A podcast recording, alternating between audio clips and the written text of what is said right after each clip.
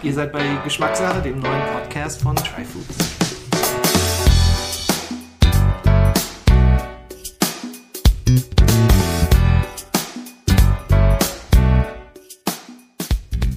Ja, liebe Probierbegeisterte, willkommen zur 30. Folge oder besser gesagt, willkommen zurück, denn ihr hört den zweiten Teil der 30. Folge. In diesem spreche ich wieder mit Martin Dartingen, einem Weinsensoriker, Berater und Sommelier-Ausbilder. Im ersten Teil ging es vor allem darum, was passiert im Wein, sensorisch gesehen. Und im zweiten Teil, hier heute, geht es darum, was passiert beim Trinkenden, wenn ich einen Wein schlürfe. Also, wie kann ich Wein wahrnehmen? Worauf kann ich achten? Gleichzeitig sprechen wir auch darüber, worauf man beim Einkauf von Wein achten kann und schlussendlich auch, wie man Wein mit Essen kombinieren kann, sodass man eine Geschmacksexplosion bekommt.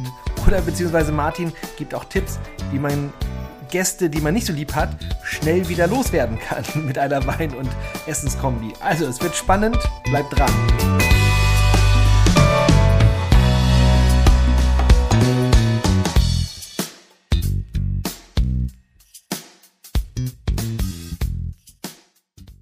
Martin, willkommen zurück zum zweiten Teil unseres Ja, Podcasts. genau, wir haben ja für alle, die den ersten Teil nicht gehört haben, im ersten Teil haben wir uns ähm, mehr über die Themen des Weinanbaus, also was passiert jetzt beim Winzer im Keller, wie entsteht Geschmack. Wir haben ein paar Mythen wahrscheinlich, oder du hast mit ein paar Mythen aufgeräumt, äh, ganz interessante neue Einblicke gegeben. Und wir wollen jetzt im zweiten Teil ein bisschen mehr auf den Weintrinker, die Weintrinkerin schwenken und darüber sprechen, wie nehme ich jetzt eigentlich Wein wahr? Wie kann ich das auch vielleicht für mich ein bisschen besser trainieren, ja, Wein bewusster zu schmecken, zu riechen? Ja. Wie kann ich Wein einkaufen? Und last but not least auch ein sehr interessantes Thema, ja, das Wein- und Food-Pairing. Also wie kann ich jetzt auch Wein mit Essen zusammen kombinieren? Darüber wollen wir heute sprechen. Ja, schön, freut mich. Freue mich auch, dass ich noch mal dabei sein darf. Ja, natürlich, natürlich. Genau, okay, gut. Ich habe ich hab super viel gelernt und ich denke, die Leute draußen auch schon im ersten Teil. Also von daher, die, die Konsumententeil. Du hast im ersten Teil auch schon gesagt, dass ihr, wenn ihr die Weine äh, im Paarsystem bewertet, dass ihr auch immer schaut, für wen ist denn dieser Wein? Also du hast von Zielgruppen gesprochen. Vielleicht kannst du da mal kurz einsteigen. Wie unterscheidet ihr da die Zielgruppen oder die Konsumenten? Die Triggability, das ist ja nichts Neues. Das machen ja auch ganz viele äh, Wirtschaftsunternehmen, die sich halt, wenn die Pizzas herstellen oder Brotaufstrich oder irgendwas anderes, dann sagen die, wer soll das denn kaufen und wie sehen die aus und sind es Akademiker oder sind es äh, Handwerker oder sind es Männer oder Frauen, junge oder alt, alte Leute? Und ähm, da weiß man einfach, das sind empirische Daten, die dann äh, sagen, okay, wo muss diese Pizza, wie muss die aussehen, wie muss die Packung aussehen, sind die unten, sind die in der Mitte oder sind die oben gelagert oder so. Da gibt's ja ganz viele psychologische Tricks, ähm, wie, so ein, wie so ein Regal aufgebaut ist. Ne? Und ähm, die Triggability, die ich aber meine, ähm, das ist nicht da irgendwas nachzumachen, sondern ähm, die Basis, wie wir testen, ist einfach die Physiologie in deinem Nase und Mund. Das heißt, wie funktionieren Rezeptoren oder wie funktioniert dein Bulbus olfactori, so heißt dieses, dieses Gebiet, wo man die Aromen aufnehmen kann, wenn man in ein Glas reinriecht. Oder auf der Zunge haben wir süß, aber salzig, bitter, Fett, Umami und Kokumi. Das sind diese Schmeckelemente, die wir da mit drin haben. Oder das Mundgefühl. Wie funktioniert das Mundgefühl? Und diese drei Dinge, nämlich Mundgefühl, ähm, dieses schmeckbare Ding auf der Zunge, also süß, aber salzig, bitter, um mal die vier Grundschmeckarten zu nennen. Fett kann man auch schmecken, Umami kennt, kennt, kennt man auch. Kokumi erzähle ich gleich noch. Und das dritte ist eben das Riechen. Und diese drei Dinge zusammen, die machen, die machen Geschmack. Du sagtest ja im ersten Teil schon, dass ihr, wenn ihr einen Wein für einen Winzer bewertet, dass ihr schon ihn ja auch fragt, für wen ist denn das Wein? Also geht es denn darum, ist es jetzt ein, ist es dann in die Zielgruppe eher, soll das ein, ein Massenwein sein, eine Zielgruppe, die einfach nur Spaß haben will mit dem Wein, oder ist es eine Zielgruppe, die wirklich tief reinschmecken will? Wie, wie macht ihr das da? Oder wie Genau. teilt ihr Also das? das eine, die empirischen Daten, welches, welche Leute trinken was oder essen was, das kennen wir von den GFKs oder wie auch immer. Und die Drinkability, das wäre das, was du gerade ansprichst, das heißt die Trinkfähigkeit, der Trinkfluss, der Trinkspaß, alles das, ist natürlich, die neurologischen Elemente sind bei Männern und Frauen ziemlich gleich. Das heißt, der gleiche Inhalt wird die gleiche Sensation machen, egal ob ich jetzt in, in Stockholm wohne oder in Rom. Oder ob ich in, in Japan lebe oder in Paris. Die gleiche Inhaltsstofflichkeit wird am Rezeptor den gleichen Wert machen. Nur wird deine Wahrnehmung wahrscheinlich aufgrund der Sozialisation, deiner Herkunft, Männer, Frauen oder was du immer isst oder was du immer wen weniger isst, unterschiedlich sein. Und da ist, da ist der Hund begraben. Das heißt zum Beispiel Säure, die Akzeptanz von Sauer.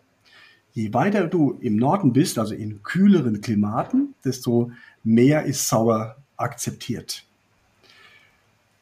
Ähm, je weiter du in den Süden gehst, desto weniger ist sauer akzeptiert. Das heißt, ein knackiger Riesling mit 9 Gramm Säure ja, ist für Skandinavier, für da kommt doch gleich das Essen noch dazu, ja, für Leute, die im Norden sind, grandios, ja. Die finden sowas hammergut. Gehst du mit so einem Riesling nach Sizilien oder nach Südspanien oder du nimmst es mit nach Griechenland und dann sagen die alle, oh, ist das sauer, das Zeug? I, das ist aber ganz anders. Das liegt aber daran, weil sie es einfach nicht kennen, weil in ihrer Region, wo sie leben, eben so saures Zeug einfach gar nicht gibt. Mhm, okay. Und das hat was mit Klima zu tun. Ja?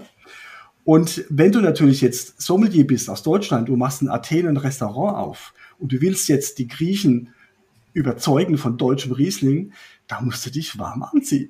Du musst die Spätlese mitnehmen, oder nicht? Ja, natürlich. Dann sagst du das. Was kennen die denn? Ah, die kennen zum Beispiel wenig Säure oder die kennen Früchte, die sind extrem süß. Ja, oder die kennen ganz intensive Gerbstoffe. Wenn du mit Gerbstoffen von einem südlichen Rotwein, Rioja oder vielleicht noch Alicante oder noch weiter oder ja, und du kommst mit so einem gerbstoffbetonten Rotwein nach Deutschland, dann ziehen die Deutschen die Nase hoch, weil sie sagen, das kann man gerade, das ist ja bitter. Also da wird bitter mit Astringent verwechselt, ja, weil in Deutschland bei unseren Klimaten können diese Trauben nicht diese Gerbstoffe produzieren, weil die Gerbstoffe werden produziert über Temperatur. Und da es in Deutschland nicht so warm ist wie in anderen Gebieten, es lebt der Klimawandel, klar können wir das auch machen, aber im Verhältnis ist diese Akzeptanz deutlich. Mhm. Also, Kulturell bedingt.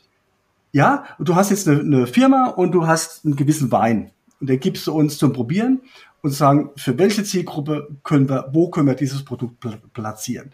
Das sagen wir aufgrund der Inhaltsstofflichkeit, machen wir eine Analyse, Säure, pH-Wert, alles andere, andere auch. Ähm, in der Kombination oder in der Sache ist dieser Wein für diese Drinkability, für diese Herkunft machbar. Mhm. Mhm. Ja, deswegen, du kannst es natürlich auch woanders platzieren, aber da wirst du viel mehr erklären müssen und viel mehr Geld und Zeit in die Hand nehmen müssen, um das Produkt zu etablieren. Okay, das macht total Sinn. Ich, was mich noch interessiert ist, ich habe öfter mal gesehen, gerade so im Online-Weinverkaufsbereich ja. gibt es einige Webseiten, die arbeiten mit einem, ja, so, so eine Charakterisierung. Da hat man dann eine, einige Fragen, die, die einem gestellt werden. Also magst du deinen Kaffee schwarz oder mit Zucker? Magst ja. du das? Äh, Präferenzwert abgefragt und die haben dann am Ende, sage ich mal, vielleicht vier, fünf, sechs verschiedene Kategorien, ähm, also von, von Weintrinkerinnen und Trinkern ähm, und, und anhand dessen machen sie dann Vorschläge. Gibt es so etwas aus deiner Sicht, dass man auch innerhalb einer Kultur, jetzt das ist ja innerhalb Deutschlands, so Leute in unterschiedliche Weintrinkerinnen, Trinker-Kategorien ja. unterteilen kann? Ja, gibt es auf jeden Fall. Also die, ähm, du kennst ja auch die Gaußsche Verteilungskurve. Das heißt, da gibt es das, was man immer wieder macht. Also die kulturelle Frage ist eine ganz wichtige Sache. Und zum Beispiel wir haben in Deutschland halt seit 71 dieses Weingesetz, wo drin steht, die Weine müssen fruchtig sein. Und das haben wir jetzt 50 Jahre geübt. Wir haben jetzt 50 Jahre fruchtige Weine geübt. Das haben die Winzer kapiert, wie das geht. Und das haben auch viele, viele eben Konsumenten einfach geübt. Ah, das ist der und das ist der Riesling, das ist Silvaner und das ist der Grauburgunder und der ist in Baden ein bisschen anders wie in Franken und in an der Nahe anders wie in der Pfalz, ja. Und da haben wir die Vielfalt. So, aber die sind alle in diesem fruchtigen Bereich zum Beispiel. Und dann gehst du ähm, mit denen fest nach Frankreich und nach Italien und denkst, oh, die haben ja ganz andere Sachen. Die haben zum Beispiel sowas eher nicht fruchtige. Die haben dann eher mineralische e-, Elemente. Also Mineralik, nochmal vom letzten Mal haben wir ja gesagt, dass es eine Kombination aus Säure und Mineralstoff ist. Jetzt sind wir wieder bei der Perzeption. Das heißt, es sind immer die gleichen Kombinationen, weil der Rezeptor für sauer, den man überhaupt noch nicht kennt, auch der gleiche ist wie für Salz. Bietest du ihm beides an, wird so einen mineralischen Wert bekommen. Und das macht vor allem viel Mundgefühl. Das Mundgefühl ist das, was dich extrem, das ist Vagal, das ist ein Vagusnerv, der extrem emotional begleitet. Also das ist eine Frage der Drinkability. Willst du eine Gruppe, die sehr emotional ist, die Künstler, die nicht analytisch unterwegs sind, ähm, sind ähm, Musiker, sind Maler, sind diese Typen, ja, die einfach sehr emotional, vielleicht auch sensible Leute, die werden das eher mögen. Und da gibt's wieder empirische Tests dagegen. Das haben mit denen brauchst du mit diesen Sachen überhaupt mit den anderen Sachen gar nicht zu kommen. Die trinken das vielleicht auch, aber es ist viel einfacher in der Verteilung, dort sowas zu platzieren. Mhm. Und es ist sehr pauschal, weiß ich jetzt auch. Aber ähm, das sind Tendenzen, da gibt's Verteilungen auch äh, über Bildungen und über, über Geldverfügbarkeit. Deswegen ist billig und fruchtig.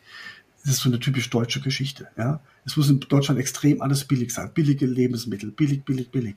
Das ändert sich momentan gerade, ne? so ein bisschen. Aber wo eben auch Nachdenken erlaubt ist wo man sagt, nicht nur konsumieren, auf Teufel komm raus, sondern wo kommt es denn her? Und ach, das schmeckt ja eigentlich nur deswegen so, weil die Industrie das so gemacht hat. Aber eigentlich ist es ja ganz original, ganz anders. Und das passiert momentan, das finde ich sehr gut, ja, dass das mhm, passiert. Genau. Aber und damit verbunden ist ja auch das ein Stück weit das bewusste Trinken. Ne? Und das eben nicht nur einfach, ähm, ich, ich habe jetzt meinen mein Shoppen Wein hier und den den haue ich einfach runter und äh, danach werde ich ein bisschen dingelig und gut gelaunt.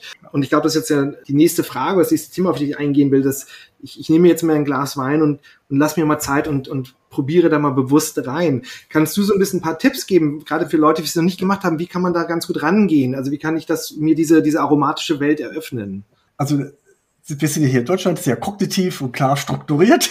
ja, so ist es halt. Ähm, aber ich würde trotzdem gerne über den emotionalen Wert dran gehen. Ähm, wir machen im, im, im PR, machen wir seit vielen Jahren, den sogenannten Begeisterungsindex. Und das kann jeder. Da muss man nichts können im Sinne von lernen und auswendig lernen und es alles richtig machen. Vergesst es einfach. Sondern habt erstmal eine Freude daran. Ja, habt, habt Freude daran, dass ihr überhaupt riechen könnt. Ich habe mit Leuten gearbeitet, die nicht mehr riechen können das sind echt arme Schweine. Ja, die haben, das sind wirklich suizidal, die sind, gehen sinnlos durchs Leben. Ja, da riecht alles, da riecht nach gar nichts mehr. Also rein riechen erstmal. Man soll sich erstmal ein gutes Glas nehmen, also kein, kein Plastikbecher oder sowas. Ja, also mal so eine Ästhetik hat auch was damit zu tun. Ein Glas mit einem Stängel und mit einem relativ guten Volumen. Das muss jetzt keine 20 Euro kosten. Irgendwie gibt's für drei, vier, fünf Euro gibt's Supergläser. Und dann nimmt man Wein, vielleicht nicht den billigsten, weil die, ich denke schon, dass es billig eben auch auf Mainstream, auf Zucker und auf Frucht gemacht ist. Für ganz viele Leute, was Marketing muss trocken draufstehen, weil trocken trink, ne? also ich, ich, ich kenne mich ja aus, deswegen trocken trinke, aber eigentlich süß drin sein muss. Und in Deutschland sind neun Gramm erlaubt, in einen trockenen Wein neun Gramm Zucker zu machen. Und da darf noch trocken draufstehen. Und nämlich jetzt Fructose, am Ende der Gärung bleibt immer Fructose über, dann schmeckt es fast doppelt so süß wie der Rübenzucker. Und dann wird natürlich aus jedem trockenen Wein ein, natürlich steht es drauf, aber ein süßer Wein, ja. Und dann, natürlich gibt es dann halbtrocken und lieblich und sowas alles. Aber das sind so Geschichten, wo ich sage, ah ja, das ist der Mainstream. Und natürlich kann es auch gut sein. Und gut ist dann das Mundgefühl. Und wenn man Mundgefühle hat, dass man nicht die Schwere über Alkohol macht, der Alkohol macht keinen schwere oder keinen leichten Wein, sondern das Mundgefühl ist dann eben auch zum Beispiel Säure-Mineralstoffgehalte oder Bitter- und Gerbstoffe. Also bitter ist einer und der geht immer mit süß zusammen. Deswegen, wenn man einen sehr, sehr stark gebrannten Kaffee hat, ja, und der ist bitter und der Gegenspieler von bitter ist süß. Das heißt, man macht sich Zucker dazu nicht, dass der süß schmecken soll, nicht die Italiener zum Beispiel, die machen Zucker in Kaffee, ohne da so ein Rumrühren. Aber die machen Zucker rein, nicht, dass er süß schmeckt, sondern dass er nicht bitter schmeckt. Und wir Deutsche, wir rühren um. Und da sagen die Italiener, äh, Tedesco, ihr macht ja dann, ihr rührt ja um, weil es ja süß schmecken muss. Eine kulturelle Frage. Oder man macht ein bisschen Salz aufs Kaffeepulver, weil die Säure vom Kaffee natürlich sauer schmeckt. Und das ist die Qualität bei den Baristas, um Gottes Willen, nee, sauren Kaffee. Bei Robusta ist okay, aber das trinkt mir ja keiner. Ich mache also Salz aus Kaffeepulver, weil der Rezeptor für Salz kann auch sauer. Und damit er nicht sauer schmeckt, mache ich einfach Salz drauf und dann schmeckt es eben nicht mehr sauer. Und das sind so kleine Geschichten, wo ich sage, ja, da macht Spaß. Also reinriechen, großes Glas nehmen. Und wenn euch das begeistert, wenn euch das anmacht, und das sind so Parameter, was ich eben erzählt habe, warum das anmacht. Also nicht so viel Alkohol, diese Säure-Salzstrukturen, diese Bitternis mit dem Süße und vielleicht dann kommt noch dieses Astringente, wenn so Rotweine zusammenziehen und da noch ein bisschen eben noch ein bisschen Eiweiß dazu. Das ist immer der Gegenspieler von ist immer Eiweiße. Deswegen trinkt man zu einem astringierenden Rotwein, der richtig alles zusammenzieht, irgendwas Eiweißhaltiges wird dazu gegessen, damit es eben nicht so zusammenzieht. So, das heißt, da sind ganz, ganz viele Sachen, die passieren. Und wenn ich diese inhaltsstoffliche Sache reinriechen und erstmal nur sagen, gar nicht wissen, warum, so wie ich es eben erklärt habe, sondern nur, dass er begeistert. Und dieser Begeisterungseffekt ist, wow, das macht mich an. Und das ist erster Schritt. Und da kann ich im zweiten sagen, na, was riecht er denn? Ach, der riecht fruchtig. Oder der riecht eben, der kribbelt in der Nase. Und dann kann man so eins, ein Schritt nach dem anderen sagen, seine, meine eigene Wahrnehmung versuchen in Worte zu fassen. Das ist das erste Schritt und der beste Schritt, sich selbst zu verstehen, seine eigene Wahrnehmung zu verstehen und einfach auch sensibel dafür zu sein, was passiert denn und nicht ganz generell nur von Geschmack zu reden. Ja, also es, genau, ich meine, das sind ja auch zwei Teile, weil wir, wir haben jetzt das einmal rein riechen, also die, die, Aromen und dann hast du ja auch schon gesprochen darüber, was im Mund dann ja auch passiert. Ne? Also die Grundgeschmäcker, die Adstringenz, das ist ja alles, was im, ja. äh, im Mund geht und ich glaube, diese, ja, dass das eben alles zusammenpassen muss und wir riechen ja auch weiterhin, wenn wir den, den Wein im Mund haben, über das Retronasale äh, riechen, da kommen genau. wir weiterhin auch Aromen. Wie wichtig ist es aus deiner Sicht, dieses, dieses ganze Thema, was Sommeliers dann auch machen? Also ich habe ihn im Mund, ich, oder ich schlürfe, ich ziehe Luft rein, ich lasse ihn lange im Mund ähm, sind das Sachen für dich, die jetzt nicht nur der, ich sag mal, der Sommelier, der Weinkenner machen muss, um das, ja, ich sag mal, professionell zu beschreiben? Oder wie wichtig ist das auch, also das, das ich sag mal, das richtige Trinken ähm, für, für, den, für den normalen Konsumenten? Ja. Also richtige, also erstmal ein Glas, habe ich eben schon gesagt, und dann sich Zeit lassen. Also nicht einfach weg, wegschlappern und nicht drüber nachdenken, sondern sich bewusst dieser Sache stellen. Das ist erstmal ein zweiter Schritt. Man kann natürlich ein gutes Glas Wein beim guten Gespräch einfach so nebenbei trinken. Aber um Wein zu verstehen oder Wein vielleicht erkennen oder erleben, bewusst erleben, dass man sich einmal Zeit, Zeit lässt. Und ähm, diese Zeit eben auch ja einfach mal rumschlabbern und mal und so ne und das heißt da steht in der Literatur steht drin man muss den Wein in den Mund nehmen und die Zungenränder nach oben klappen Luft hindurchatmen wenn ich das dann schon höre, dann sage ich, boah, da trinke ich lieber Bier, weil das ist einfacher. Das muss ich einfach nur runter, runter muss man ja. Zungenakrobat sein. Aber kein, ja, eben, das, das ist wieder so kompliziert. Ist, ja, ganz einfach wäre doch Wein im Mund nehmen, so einen Kuss im Mund machen, von dem ich weiß, das kann jeder. Und dann so diesen Spaghetti-Tomatensoßen-Effekt. Spaghetti hängt aus dem Mund und dann, dann ziehst du das so rein, ja. Und dann einfach mal probieren, wenn ich das nicht mache und wenn ich das mache. Wie schmeckt das anders? Und da wird er merken, wow, das ist ein gigantischer Unterschied. Und ich kriege ja viel mehr Input fürs gleiche Geld, wenn ich mir Zeit lasse und wenn ich da ein bisschen rumschlappere. Äh, und das hat gar nichts damit zu tun, dass es jetzt, dass ich besonders toll bin, sondern weil es einfach mehr, mehr die Lampen angehen im Kopf. Ja? Da passiert einfach mehr, wenn ich mir da Zeit lasse. Auch Slow Food. Essen. Bewusst essen. Sich Zeit lassen. Lange kauen. Macht einfach mehr Aroma. Macht mehr Säuren, macht mehr Salze, wird aus dem Gemüse wird Salz raus, werden Gerbstoffe rausgefiltert, werden Aromastoffe werden frei, es wird im Mund wird's warm, Enzyme können angreifen. Das dauert halt seine Zeit. Ja? Mhm.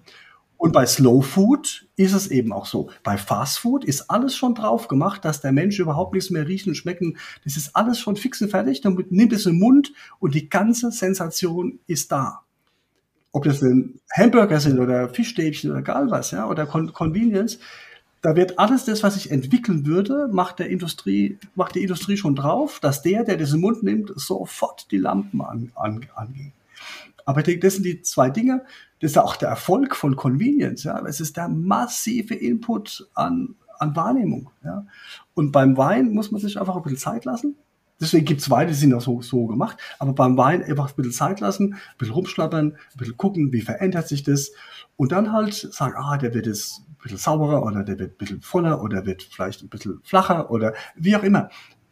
Aber am Ende muss es Spaß machen. Ja? Aber das ist ja, glaube ich, das ist ein super interessantes Thema, dieses, wie schaffe ich das denn ja für, für Weinkonsumenten, die jetzt nicht Kenner sind, ähm, die ja. Sprache zu entwickeln. Ne, das ist, glaube ich, ja dieses, dieses größte Problem, was viele haben. Ich kann es nicht in Worte fassen. Ich kann nicht mehr sagen, als vielleicht schmeckt mir, begeistert mich, ist lecker, ist nicht lecker.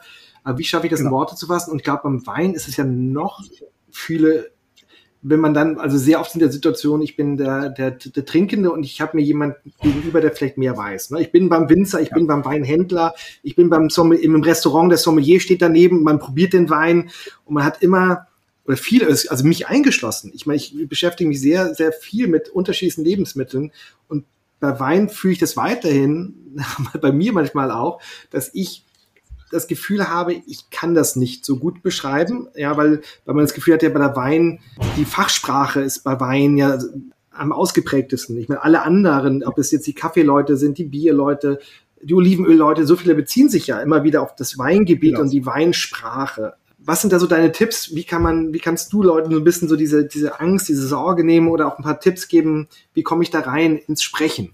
Also erstmal ist, man kann nichts falsch machen. Das ist erstmal die ganz wichtige Sache. Und man kann nichts richtig und gut oder schlecht oder wie auch immer machen. Ähm, Wahrnehmung ist nun mal eine ganz subjektive Geschichte, aber Perzeption eben nicht. Und da liegt, glaube ich, ein ganz, ganz einfacher Weg, ähm, dass man jetzt gar nicht groß von, ähm, von Erinnerungen oder von, von dem oder macht oder die sogenannten Hedonismen, lecker, toll und gut redet.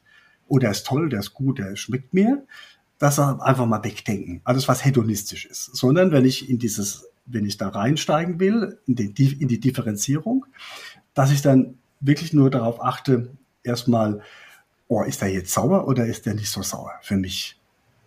Also die vier Grundschmeckarten. Ist der süß? Nee, süß ist er nicht. Und da so ein Schema durchgehe. Und das Schema kann man bei uns einfach im PR-Bogen links gucken. Ah, der riecht, na was riecht denn der? Ah, der riecht würzig oder fruchtig oder der riecht also nicht nach Himbeere, Zitrone oder immer, das wäre schon die Spezifikation, sondern erstmal so, so die Gruppe. Oder der riecht erstmal viel oder wenig. Also diese sogenannte Quantifizierung, das ist der erste Schritt. Ja. Und dann, dass man sagt, ähm, ein Olivenöl, ja, oh, das kratzt, das ist, oh, das muss richtig husten dabei, oder das ist ganz mild.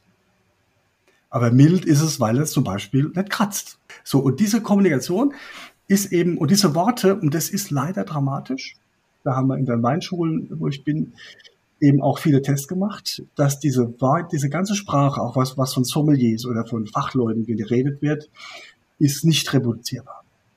Es hat keinen, hat eigentlich keinen Wert für eine Orientierung. Die liegt unter 25 Prozent. Das heißt, es ist weniger wie Raten. Also man kann da gar nichts falsch machen. Wenn man, und da gibt es jetzt drei Regeln. Das erste wäre reine Dokumentation von Inhaltsstoffen. Viel Säure, wenig Säure, viel Astringenz, wenig Astringenz, also Gerb, Gerbstoffe im Moment. Ja? So. Und dann wäre sagt, dann fängt man an, nicht mit einem Wein, sondern mit zwei Weinen. Kauft euch zwei Weine. Unterschiedliche. Dann probiert ihr den einen oder probiert ihr den anderen. Da sagt ihr, ah ja, guck mal, der schmeckt ja deutlich intensiver wie der andere. Und der hat mehr Säure, das merke ich so, das erinnert mich so an, wenn ich an so eine Zitrone beiße, wie der. Aber der, der ist viel erdiger. Zum Beispiel. Und der andere ist viel fruchtiger. Und der andere macht so ein ganz spitzes Mundgefühl und der andere macht so ein ganz breites. Das ist, merke ich eher hinten im Hals und der andere merke ich eher vorne im Hals. Und wenn ich diese, das wäre die, die quantitative Dokumentation, wenn ich das im Restaurant sage, lieber Sommelier, dieser Wein ist eher vordergründig sauer, aber nicht im Schmecken, sondern im Fühlen. Und dann zuckt der, weil er merkt, der, boah, der hat ja richtig Ahnung. Aber die Ahnung ist nicht, dass ich was interpretiere, sondern dass ich was dokumentiere.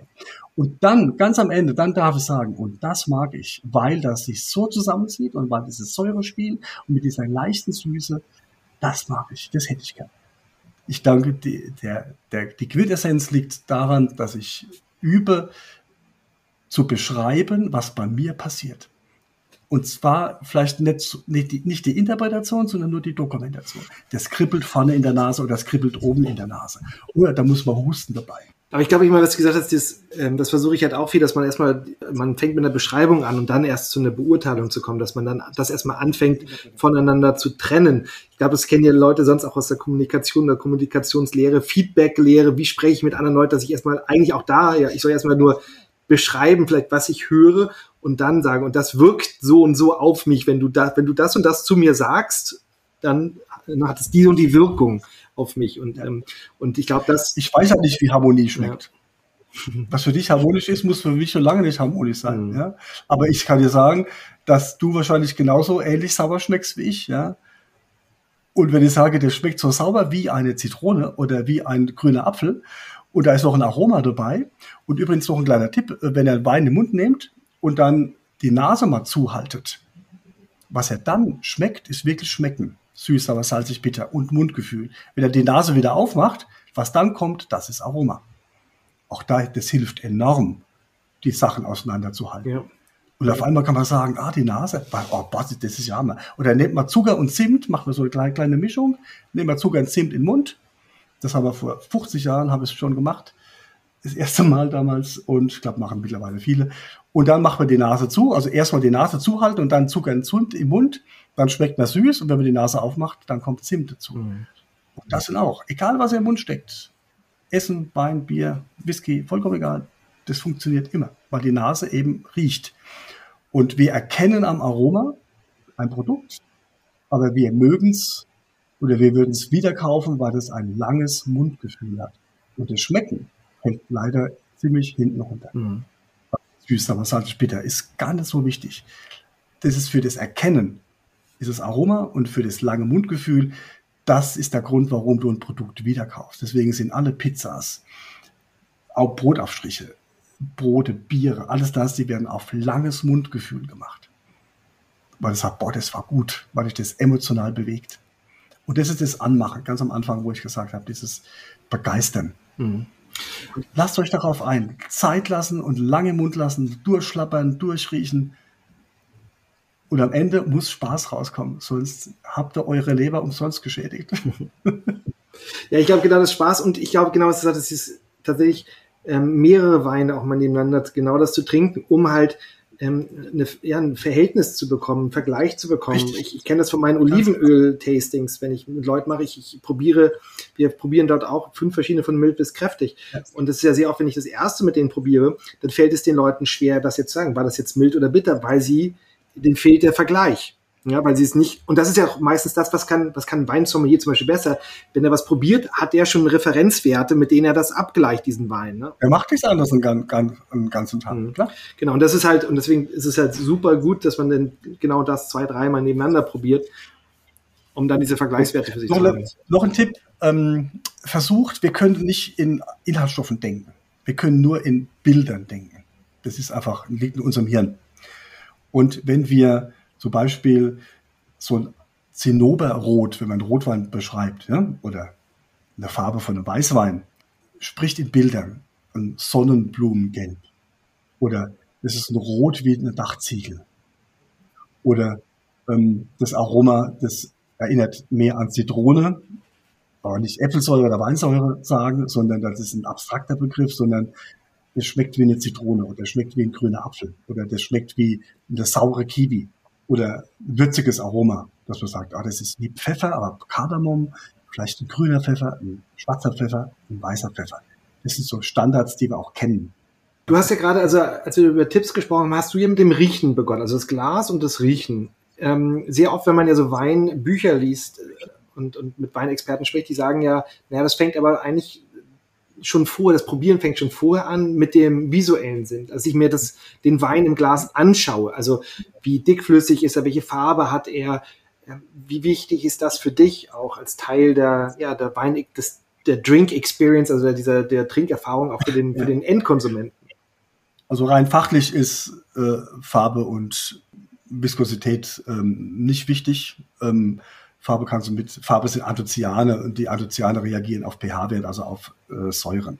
Es gibt also keinen typischen Merlot, äh, äh, ähm, Farbe zum Beispiel, sondern wenn du den Merlot sauer machst, also die Farbe geht von geht von, äh, ähm, von, von blau, äh, von, von lila zu rot, zu rot, zu blau, zu blau, zu hell und dann in grün. Wenn du die Säure wieder wegnimmst, dann gehen diese Farben wieder zurück. Ja, also. Aber man würde denn nicht jetzt äh, sagen, ich kann doch ein Pinot Noir erkennen von einem Cabernet Sauvignon. Du kannst aber, wenn du die Säure änderst, verändert der auch die Farbe. Ja. Der hat, ein Pinot Noir hat aber einfach nur weniger Farbe. Aber das liegt auch daran, wo der gewachsen ist. Das hatten wir ja im ersten Podcast. Aber viel wichtiger ist das Visuelle, wenn du das Visuelle angesprochen hast. Wir sind alle Leute, deswegen können wir auch nur in Bildern denken. Ähm, ist natürlich das Ambiente, wo du das probierst ob du im Urlaub das machst oder in der, in der fünf, in der Zwei-Zimmer-Wohnung irgendwo im dritten Stock im Winter irgendwo in der Großstadt, ja. Oder ob du das aus einem Plastikbecher trinkst oder aus einem schönen Stielglas. Ob du das ähm, im Keller irgendwie im Kalten, wenn es kalt ist, oder ob das gemütliches Ambiente ist mit netten Leuten. Das sind also diese visuellen Aspekte, diese emotionalen Aspekte prägen uns im Faktor 80. Das heißt, es ist fast egal, sagt der Marketingmensch, fast egal, was da im Glas ist.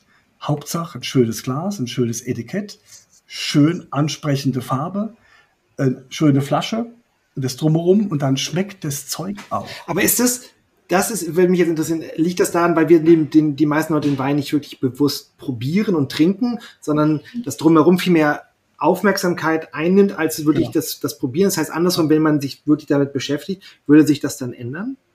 Dann ändert sich das enorm, ja. Also wenn du möglichst genormte ähm, Räume oder Bedingungen hast, ja, oder du, es reicht schon, dir das bewusst zu machen, das zu reflektieren, dass es nicht darum geht, ob es dir hier schön oder gut gefällt, oder dass es schön ist, gut gefällt, sondern es geht darum, jetzt in einem möglichst neutralen Raum mit ohne Bilder, ohne irgendwas, ohne Musik, ohne irgendwas, das zu probieren, damit du dich auf diese Sache konzentrieren kannst. Aber dann geht der Spaßfaktor halt verloren. Und aber wer das möchte, der kann natürlich dann hinterher auch eine Ausbildung machen. Der kann dann, ob das jetzt Verkoster ist oder eine Sommelier-Ausbildung oder wie auch immer, ja, da wird sowas geübt. Aber ich kann natürlich auch als Endverbraucher, als Verbraucher einfach das auch mal ausschalten und sagen, nee, ich will jetzt für mich einfach rauskriegen, wo liegt der Unterschied von dem zu dem Wein. Oder kann man auch sagen, dass sich dann potenziert, wenn ich jetzt sage, ich habe ein schönes Ambiente und ich trinke dann noch bewusst einen guten Wein, dass das dann noch ein insgesamt noch ein Natürlich, klar. Also du kaufst irgendeine billige Blöre und machst ein schönes Ambiente, ein paar Kerzen an, ja, und äh, ein paar Blumen auf den Tisch und dann schmeckt der Wein ganz anders. Oder es gibt ja viele Tests, da wird ein einfacher, dünner Rotwein, wird in eine teure Flasche umgeschüttet und auf einmal sind alle Leute total begeistert, weil es halt ist das Chateau kennen oder die Flasche toll finden oder das ist eine teure, schwere Flasche. Und der Wein schmeckt vollkommen anders. Ja? Und wenn du den in so einem einfachen, dünnen, was weiß ich was, äh, äh, mhm. präsentierst und dann ist er einfach. Aber würdest dünn, du sagen, du jetzt, der, der Weinsensoriker ist, würdest du, meinst du auch darauf reinfallen? Würdest du auch weiterhin davon geleitet werden oder bist du sozusagen so weit, dass du das, dass du das abstrahieren kannst und das anders wahrnehmen würdest? Also ich würde es mal so behaupten, dass ich das ganz gut kann, ja, aber ich will es manchmal gar nicht. Ich will einfach auch emotional angefasst werden und wo ich einfach denke, wow, die haben sich richtig tolle Mühe gemacht heute Abend, ja, wenn wir eingeladen sind, ja. Tisch toll gedeckt, einfach schön dekoriert, ja. Und das ist was fürs Herz, ja. Und da, und wenn dann noch der Wein stimmt, dann kann es ja nur gut werden. Mhm, mhm. ja. Aber hast du es mal manchmal, dass so Leute, dass sie Sorge haben, dich einzuladen? Das höre ich manchmal, aber wer mich kennt, weiß auch, ähm, ich beiß nicht. Okay, okay.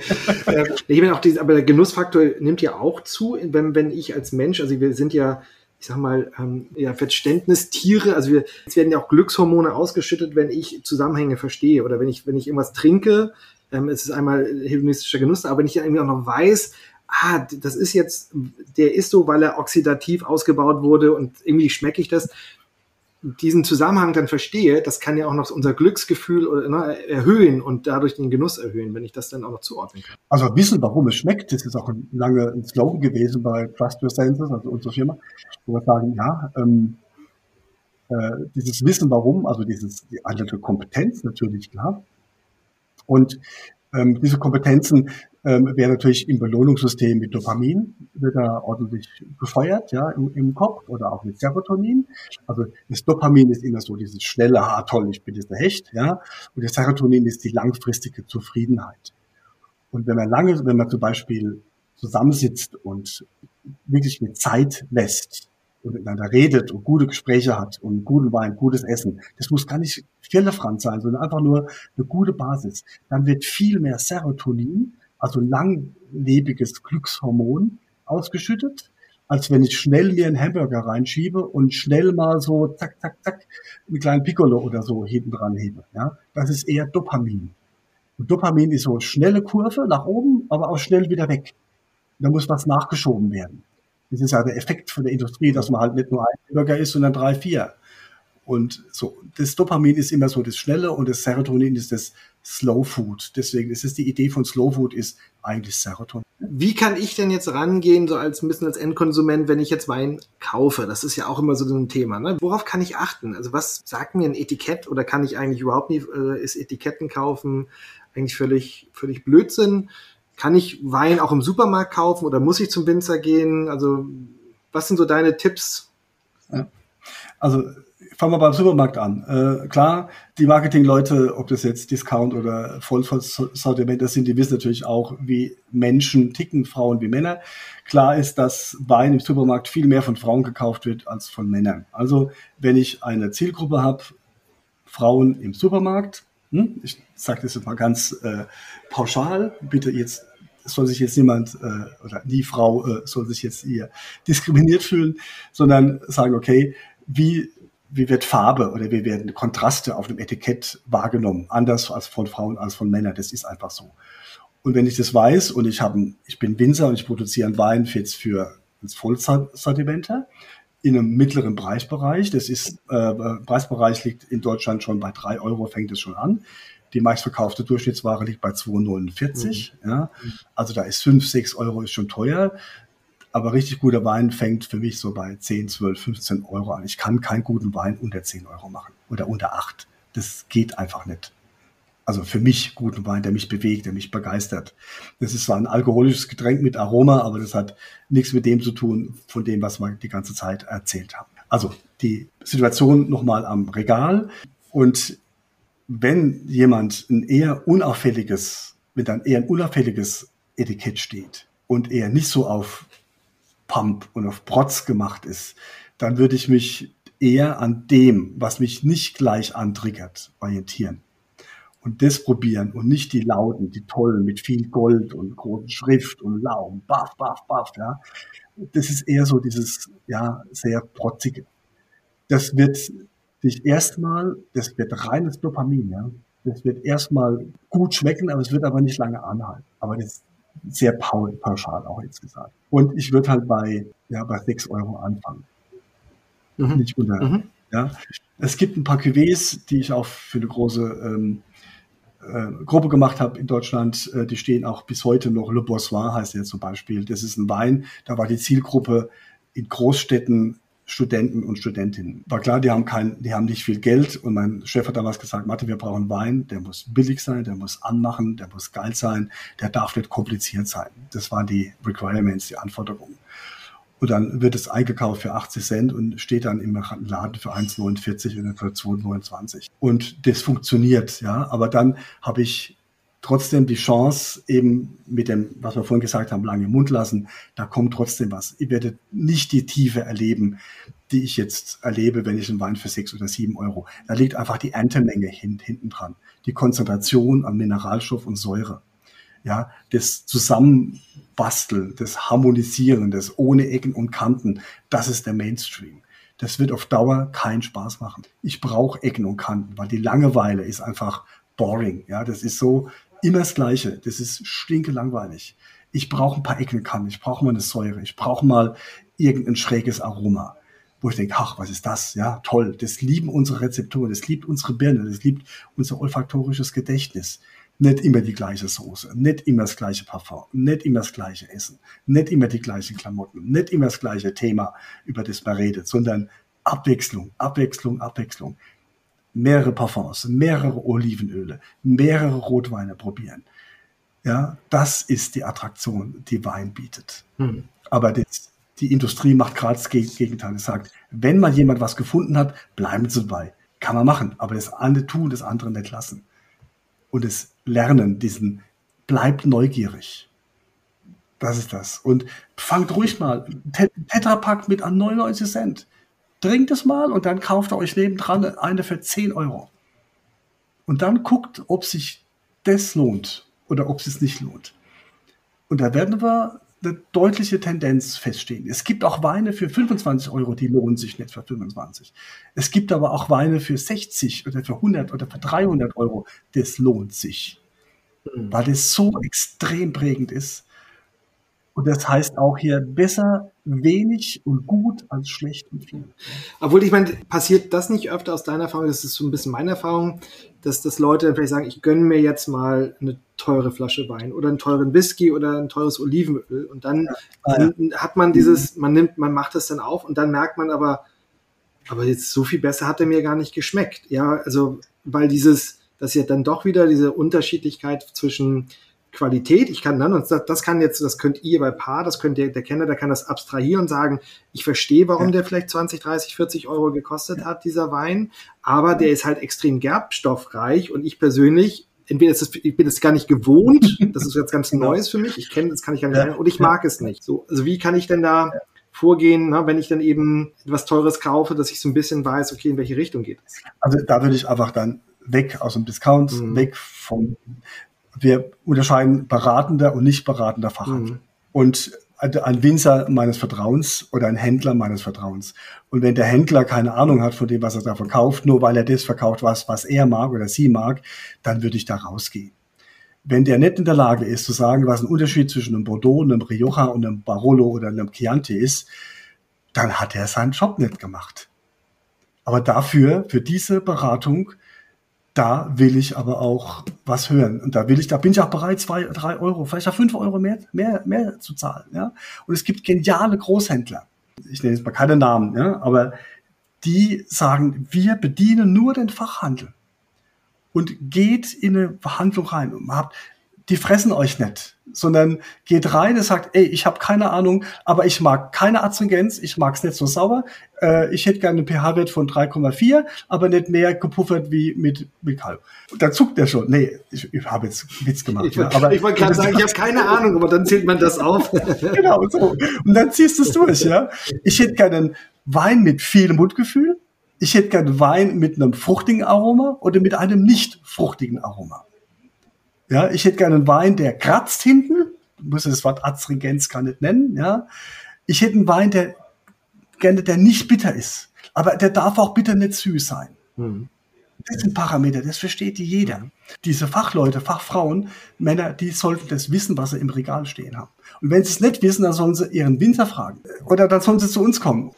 Der letzte Bereich, Martin, lass uns da noch mal kurz über, über Food Pairing Wein und Food Pairing sprechen. Also wie kann ich vielleicht eben auch da noch mal, ich bin jetzt nicht der Kenner, wie kann ich so ein bisschen vorgehen, wenn ich jetzt weiß, zum Beispiel zu Hause, ich, ich habe das und das vor, ich koche jetzt asiatisch oder ich mache jetzt einen Braten. Kannst du so ein bisschen sagen, so bestimmte Muster, auf die ich achten kann, wenn ich ne, was koche und dazu einen Wein servieren möchte? Ja, gerne. Also auch da wieder nicht die Interpretation, also asiatisch, deutsch, französisch oder italienisch oder wie auch immer, sondern eher wieder von der dokumentativen Seite dran gehen. Also nicht weiße Soße, weißer Wein, rot oder dunkle Soße, roter Wein. Ne? Sondern was ist denn, äh, also die Frage ist, es wird immer, ein Wein wird meistens zum Essen ausgesucht. Ne? Und jetzt gehen wir von der wissenschaftlichen Seite dran. Es wird immer die Variabilität und den Standard herumgearbeitet. Das heißt, ähm, du kannst es essen wenn du jetzt Gemüse machst oder Fleisch oder Fisch oder egal was, ja, das kannst du verändern durch veränderte Maßnahmen, durch Marinieren, durch Kochen, durch Backen. Du kannst ganz, ganz unterschiedlich mit diesen Produkten um, umgehen. Du kannst einen Wein aber nicht verändern. Hm, guter Punkt. Du kannst nicht einfach ein bisschen Säure, ein bisschen Süße oder da reinkippen oder noch ein Aroma da reinkippen. Das macht man nicht. Ja? Deswegen, ähm, so, deswegen suchst du dir immer erst den Wein aus und sagst, zu dem Wein kochen wir uns heute was. Und dann machst du so drei Dinge. Neurologisch heißt es immer dann, das Aromabild. Ist es eher ein fruchtiger oder ein nicht fruchtiger? Ist es eher ein würziger oder ein nicht würziger? Und da gibt es für mich immer zwei Weine. Einer, der macht die Harmonie und einer, der macht die Kick-Variante. Also es gibt nicht den Wein. Es gibt immer zwei Weine, mindestens. Parallel zu arbeiten, also der Wein riecht so, wie das Essen riechen soll, das wäre die Harmonie. Also nehmen wir einen fruchtigen Riesling und machen schön Fruchtsalat dazu. Dann wäre fruchtiges, fruchtiges Aroma vom, vom Obst, ja. Und das fruchtige Riesling-Aroma, das wäre parallel. Viele sagen, boah, ist ja langweilig. Da sage ich, ja, sage ich auch. Deswegen lass uns einen Kick machen. Also ich nehme einen würzigen Grauburgunder aus Baden, aus dem Holzfass, mit Hefe, mit volles Holzaroma, ja, mit, mit Pfeffer, mit Kardamom, mit sowas, mit Pilzing, ne, so. Und das heißt, zu diesem Fruchtsalat, dieses Erdige, dieses Würzige, diese balsamische Noten, das ist die Kick-Variante. Aromatisch gesehen. Und Ganz einfach. Übrigens kann man auch so ein bisschen Werbung für mich machen. ich habe jetzt mal ein neues Buch demnächst, kommt ähm, raus und da kann man das auch alles nachlesen, wie das dann extrem im Detail geht. Im Mund macht er dann das bitte so. Ihr kennt, was immer zusammengehört, sind drei Dinge, kann man sich merken. Da werdet ihr 80 Prozent Erfolg haben. Es können immer zusammen sauer und salzig. Es habt einen sehr, sehr mineralischen Wein, haben wir eben geklärt, ja, also sehr dichtes Mundgefühl und das dichte Mundgefühl wird auf der anderen Seite beim Essen auch nicht so viel Salz verlangen. Es sei denn, ihr wollt das verstärken. Das heißt, ein sehr dichter Wein, ob das Rotwein, Weißwein ist, vollkommen legal. Das wird bisschen am Preis hängen, weil je weniger man erntet, desto höher ist diese Dichte des Weines und desto mehr wird es zu salzigen, äh, zu, zu salzigen Parallel sein. Habe ich jetzt aber einen sehr sauren Wein und der saure Gegenspieler ist salzig. Dann wird ein sauren Wein wird immer gut ein salziges Essen be bekleiden, und zwar in der Kick-Variante. In der Harmonie-Variante wird es beides die gleiche Variante sein. Es wird auch langweilig, aber es gibt halt Harmoniebedürftige, die mögen das. Die zweite Variante ist bitter und süß. Das ist bitte nicht mit astringent verwechseln. Also bitter, wenn wir einen bitteren Wein haben, habt, habt ihr hoffentlich nicht, weil bitter hat im Wein überhaupt nichts zu suchen. Es gibt mal ein paar Sachen, dann geht immer was Süßes dazu, um das auszugleichen, weil der Rezeptor für bitter, der kann auch süß. Das ist reine äh, rezeptorale Argumentation. Also sauer-salzig, bitter-süß und das dritte wäre, habt einen Wein, der kratzt hinten, also eine Astringenz, da macht dann Eiweiß dazu. Ob das vegan ist, ob das Soja oder Erbsenprotein ist oder ein Fisch oder ein Fleisch ist dann relativ egal. Je roher das Eiweiß ist, also je nicht denaturierter, so heißt es dann, also Sushi zum Beispiel, ja, der wäre ganz roh und so ein durchgebratener Gulasch wäre halt durchgebraten oder durchgeschmort, dann ist es relativ egal, aber diese Astringenz wird sich immer an das Eiweiß hängen und es auflösen. Das heißt, es wäre eine Harmonie. Je reifer das Eiweiß, je gekochter das Eiweiß ist, egal was es ist, muss man gar nicht, ein durchgegarter Fisch, ja, so, wird immer auch gut zu einem astringierenden Rotwein passen. Okay, aber nicht, also rohe Eiweiß halt nicht. Das rohe Eiweiß aber nicht. Und da, je roher das Eiweiß ist, desto mehr wird es zum Kick werden. Und so einfach ist es. Das sind drei Dinge. Und wenn er die drei Dinge beherzigt, wird er da 80 Prozent Erfolg haben. Mhm. Das heißt, ihr habt zehn Gäste und da sagen acht davon, wow, wow, das ist geil heute. Es gibt immer so ein paar Stänkerer, die da rummachen und rummeckern. Ja? Aber die acht sagen, wow, da gehe ich wieder ja. hin. Das heißt, Deswegen, ihr macht so eine kleine Analyse um, um den Wein rum. Wie viel Säure hat er? Was sind die prägnanten, drei prägnanten Dinge? Also sauer, astringent oder eben auch bitter oder süß. Ja?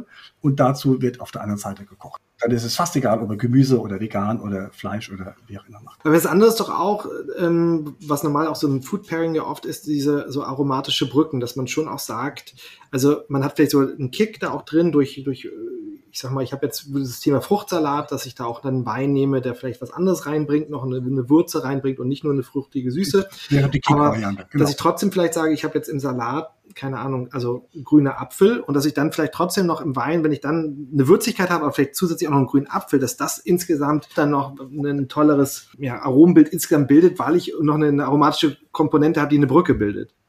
Kann man machen, ja. Das ist auch die Argumentation. Aber wenn ich nur den grünen Apfel habe, dann ist es langweilig. einfach langweilig. Wenn ich aber noch, ähm, noch was Würziges oder noch eine blumige Variante habe zum Beispiel, ja, oder dann noch eine extrem saure, also beim Schmecken, dann, je mehr ich Kickanteile habe, desto attraktiver, aber auch desto weniger harmonischer ist mhm. es, ja. Das, und ich denke, da kann man ja einen Gang kann man ganz harmonisch machen. Im nächsten Gang, den man kocht, macht man ganz auf eine Kick-Variante mhm. oder auch auf nicht passend, ja, ganz bewusst. Und das funktioniert immer dann, wenn man für Leute kocht, die man mag, da will man es ja irgendwie gut machen. Und man kann die Methode natürlich auch anwenden, deswegen ist die Reproduktion so hoch, für Leute, die man nicht mag. Das heißt, ihr lädt, manchmal müssen mehr Leute einladen, die man nicht so mag, und dann ähm, kocht man irgendwas und stellt einen Wein nebendran, der wirklich boah, überhaupt nicht geht, weil du eben bitter nicht mit süß pufferst, weil du salzig nicht mit sauer pufferst und weil dein Eiweiß vollkommen roh ist und dazu einen dichten, ganz teuren Rotwein aus Bordeaux dazu nimmst, dann wird es nicht gehen. Und die Leute sind in der Stunde wieder weg. Mhm. Ne? Zum Beispiel. Es geht also positiv wie ja, negativ. Aus, ausprobieren. Das, das ist interessant. Ich habe ich hab ein Set mit dunklen Schokoladen, ne, mit sehr relativ hohem Kakaogehalt. Und ja. da hatte ich jetzt, und das will ich mal, also ich habe mit, mit, da auch mit einigen Sommeliers mal vorher drüber gesprochen, die dann oft, dass sie auch gesagt haben, generell, natürlich ist es immer auch da, weil die dunklen Schokoladen auch nicht alle gleich sind, unterschiedliche Kakaosorten, aber wenn man generell so, so dunkle Schokoladen, Bitterschokoladen mit Weinperlen möchte, dass es dann eben schon Weine eher Rotweine und nimmt die eine gewisse Restsüße auch haben, dass die generell besser funktionieren. Das würde dann ja dieses bitter-süß unterstützen. Das wäre die bitter-süße, das sind aber nur drei Prozent. Ja? Und diese Schokoladen sind ja nichts anderes als Polyphenole. Und Polyphenole sind wieder Pflanzenstoffe, die eigentlich, es geht ein bisschen ins Detail, wenn die polymer sind, also wenn die reif sind, adstringierend sind. Aber nicht bitter. So, und jetzt sind selbst in der bittersten die sind aber nicht bitter, die Schokoladen sind adstringierend, ja, und deswegen wird ganz oft auch von Top-Sommeliers wird bitter mit Adstringenz verwechselt, nach wie vor.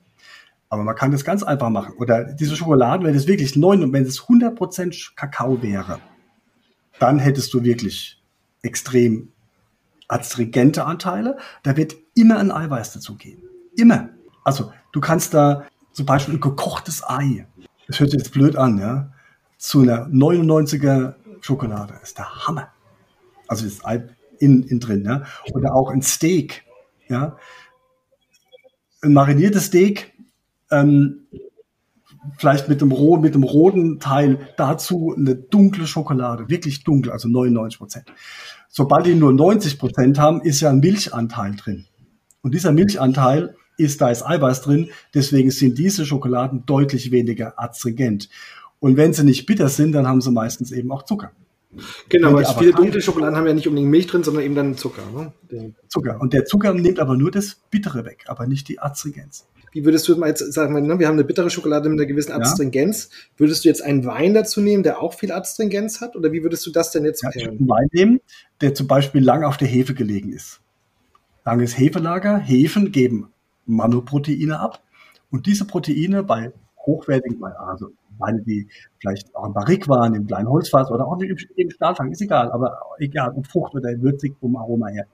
Aber diese Weine hätten dann eben auch einen Eiweißanteil und dieser Anteil von Eiweiß, der ist der Grund, warum das so Akzent Wie schmecke ich das? Wie kann ich, also wenn ich jetzt sage geschmacklich, wenn ich dieses Wein, so einen Wein habe, der länger auf der Hefe liegt, wie beschreibe ich das geschmacklich? Das ist weich, cremig, zart, vor allem lange, lange im Mund und zwar nicht das spitze, dichte Mundgefühl, knackiger, sondern eher das weiche, runde. Mhm. Also erinnert eher an äh, ja, eine cremige, viskose Geschichte. Sagen wir, wenn man es vielleicht an, an Stoff, also eher an so ein Samt, so ein ganz weiches Samtgefühl im Mund. Das sind meistens Weine, die haben viel Eiweiß, die haben, die hätten natürlich auch viel Adstrigenz. Die Adstrigenz ist aber deswegen nicht, weil sie eben auch einen Eiweißanteil haben. Und die Winzer haben das natürlich nicht rausgeschönt. Macht man normalerweise macht man es in Deutschland raus, in großen Riojas, Bordeaux, wie auch immer. Da lässt man das drin. Und dann geht auch deine Schokolade dazu. Mhm. Überhaupt kein Problem. Egal, wo sie herkommt. Aus Ecuador oder aus, Lü oder e-, egal woher, ja, Äthiopien. Und wenn dann noch diese Schokolade vielleicht ein bisschen salzig ist, ja, und dann kannst du auch noch was Saures dazu nehmen. Und dann wird's richtig in, in, interessant. ja, und salzige Schokolade kann natürlich auch zu einem Riesling. Weil der Riesling viel Säure hat und die Salz, das Salz für die Schokolade mit dem Riesling zusammen hat der Riesling noch viel Extrakt, also viel Mineralstoff, dann powert er das ohne Ende. Also denkt in Inhaltsstoffen. Mhm und nicht in Riesling und Herkunft. Und deswegen glaube ich vielleicht, dass beim Käse ist das so interessant, wenn man so einen salzigen Käse hat, ne? mit, mit, so einem, mit so einem Riesling. Ne? Also das ist, dass das wunderbar ist. Das ist extrem fett, extrem viel Eiweiß und extrem viel Salz, Salz drin. Mhm. Das kann nur gut gehen. Hat der Riesling noch ein bisschen Maischestandzeit gemacht, hat also noch ein paar Gerbstoffe, ja, oder war vielleicht ein Holzfässchen und hat dann das Eiweiß aus dem Käse. Das kann nur gut werden. Dann redet man von diesem Kokumi. Das heißt, Kokumi ist, also diese Gerbstoffe greifen das Eiweiß an, hacken das auseinander, machen dir eine nicht essentielle Aminosäure, das ist dieses Umami, was dann gut schmeckt. Und wenn sich das Umami mit den anderen Aminosäuren, die dann sich gebildet haben im Mund, dazu muss es lange im Mund lassen, dann verbinden sich diese Peptide, die sich da bilden, mit diesem Umami und diesen Crosstalk, das nennt man dann Kokumi. Und wenn das passiert, das musst du dir aber eine Minute lassen. Also Käse im Mund nehmen, schön cremig werden lassen, viel einspeicheln, viel Enzyme aus dem Mundspeichel müssen da drauf, dass das Eiweiß auseinandergebrochen wird und dann nimmst du dann Rotwein oder dann Riesling oder ob die Säure die das Eiweiß angreift oder den oder der Gerbstoff ist dann relativ egal. Aber damit du Umami bekommst und dieses Kokumi bekommst, und da musst du einfach Zeit lassen. Deswegen Slow Food. Ja. Ich bekomme langsam Hunger, Martin. nee, aber nach, wieder nachzulesen. Ja, ja. Nee, spannend, denn ähm, genau, sag, sag auf jeden Fall auch mal gerne den Buchtitel da an. Also das kann ich dann auch gerne ja. mit verlinken, sobald der erhältlich okay. ist. Ähm, Martin, ich danke dir ganz, ganz herzlich. Ich glaube, auch da im zweiten Teil wieder viel gelernt. Jetzt ähm, auf der Schmeckseite, auf der Pairing-Seite, ähm, auf der Einkaufsseite, worauf kann ich achten. Also ganz vielen Dank für deine Zeit. Ich habe zu Dank fürs Zuhören. Schon mal viel Spaß gemacht. Ja, wenn Fragen sind, gerne in die Kommentare oder wie auch immer. Und äh, ja, bleibt neugierig, kann ich, kann ich da nur sagen. Genau. Das ist auch immer mein Spruch. Also bei, bei Tryfoods ist mein Feed Your Curiosity ist sozusagen das Motto. Ja, genau. Und äh, genau, bleibt neugierig. Ganz genau. Es gibt so viele tolle Sachen zu probieren und ähm, einfach machen. Prima. Danke dir. Ich danke auch. Danke fürs Einschalten, danke fürs Dranbleiben. Ich hoffe, ihr konntet sowohl praktische Tipps mitnehmen als auch Hintergrundwissen sammeln über die ganze Thematik Weinsensorik. Wie immer, schreibt mir gerne Feedback, falls ihr welches habt, an info at tryfoods.de. Wenn es euch gefallen hat, abonniert den Kanal oder hört mal in die anderen Folgen rein. Ich würde mich riesig freuen. Wie immer, bleibt neugierig.